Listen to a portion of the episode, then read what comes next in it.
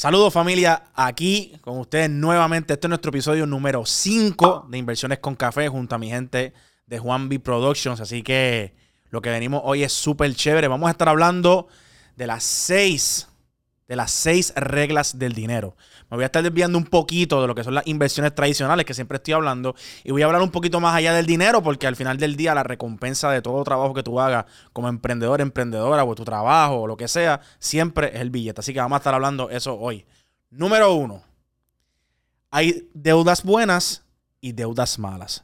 Siempre debes huirle a las deudas malas. ¿Cuáles son las deudas malas?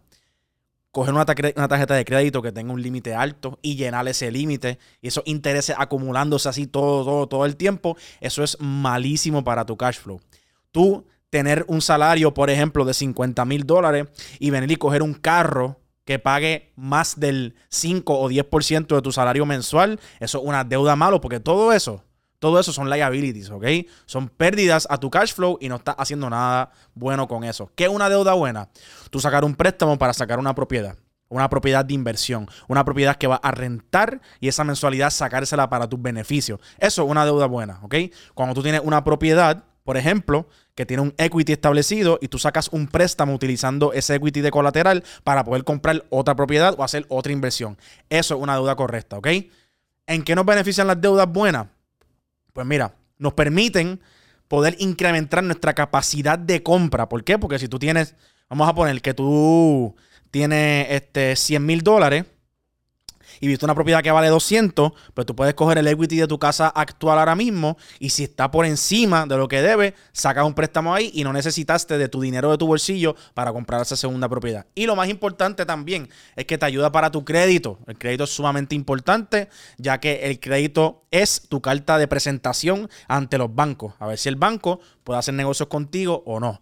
Así que ahí tienen la primera. Segundo, no gasten dinero innecesariamente, por favor. Y le voy a dar un ejemplo cortito y preciso. Veo mucha gente hablando entre la competencia de JetBlue, Spirit, siempre están hablando de las líneas aéreas. Familia, si tú te estás montando en un viaje de Puerto Rico a Orlando, que son 2 horas y 30 solamente, ¿para qué tú vas a buscar un pasaje que cueste 500, 600 dólares? Simplemente porque te puede recostar como 10 grados para atrás en JetBlue, por ejemplo, no. Trata de viajar lo más económico posible y el resto del dinero que te sobra, sobra, perdóname, lo puedes gastar en tus buenas vacaciones o lo puedes usar para tu cash flow en tu diario vivir. Así que eso es una de ellas. Segundo, y tiene que ver con los viajes. Nunca, nunca viajes primera clase, ¿ok? Eso es una pérdida de dinero completamente. Hasta que tú no tengas 10, 15 millones de dólares en tu cuenta de banco, no viajes primera clase. No tiene sentido, si vas a ir de punto A a punto B, darte ese lujo extremo y pagar muchos miles de dólares por encima para eso, ¿ok? Vamos a la número 3. Siempre, y esto he hecho varios videos hablando de esto, el interés compuesto es una de las herramientas más brutales para cuando tú estás creando fortuna. ¿Qué es el interés compuesto? Pues voy a dar un ejemplo. Tú tienes 100 pesitos en una cuenta que te generan 10% en el año. El segundo año ya tu cuenta tiene 110 de los 10 pesitos que te ganaste el año anterior. Ahora ese 10% es de los 110. Y así sucesivamente, año tras año o mes tras mes, se siguen sumando. Eso es el interés compuesto y es como tú vas a poder crear fortuna en el futuro. Como he hecho varios videos, si por ejemplo tú ahora mismo, yo tengo 27 años, si ahora mismo yo pongo 300 dólares mensuales, en una cuenta que me genera un 10% de retorno, que eso es bien sencillo en la bolsa de valores, al final de 30 años yo voy a tener un millón de dólares.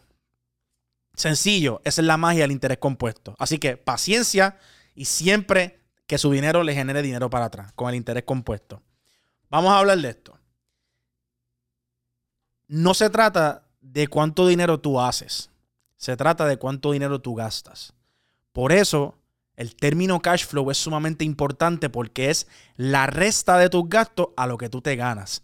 Lo que te sobra es lo que va a determinar cuánto dinero tú tienes, cuánto dinero tu corporación vale, ¿verdad? Todos esos márgenes de profit, de ganancia, es lo que en realidad cuenta a la hora de mirar los papeles. Así que si tú tienes un buen ingreso, trata de mantener tus deudas bajitas, ¿ok? Cuestión de que si tus ingresos suben, tu ganancia es máxima porque tus deudas siguen siendo bajitas.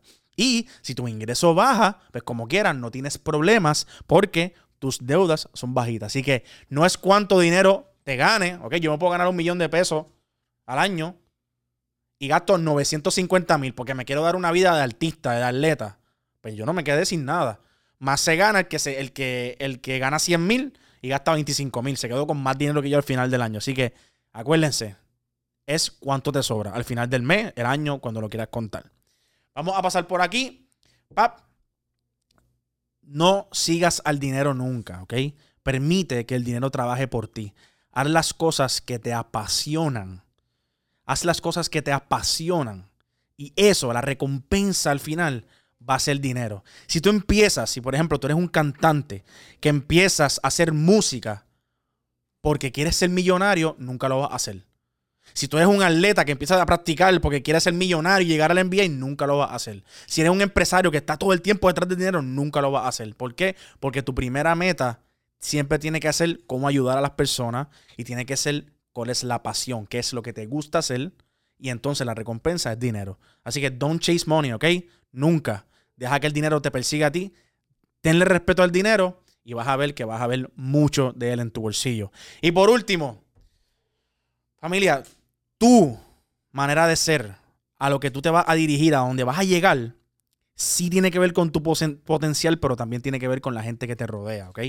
Así que es sumamente importante que te rodees de personas que tengan tu mismo mindset, personas que te ayuden a crecer, personas que no tengan la mentalidad de un minion de trabajar 8 a 5 detrás de una oficina y ya, después de eso van a su casa y no quieren saber más nada. No, siempre únete de personas igual o mejor que tú, ¿ok?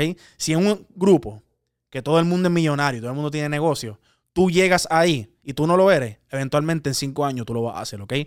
Te van a ayudar a ti a alcanzar a tus metas, a diferencia de personas que puede ser hasta gente de la misma familia que te atrase y no crean tu visión y no te permite explotar ese potencial.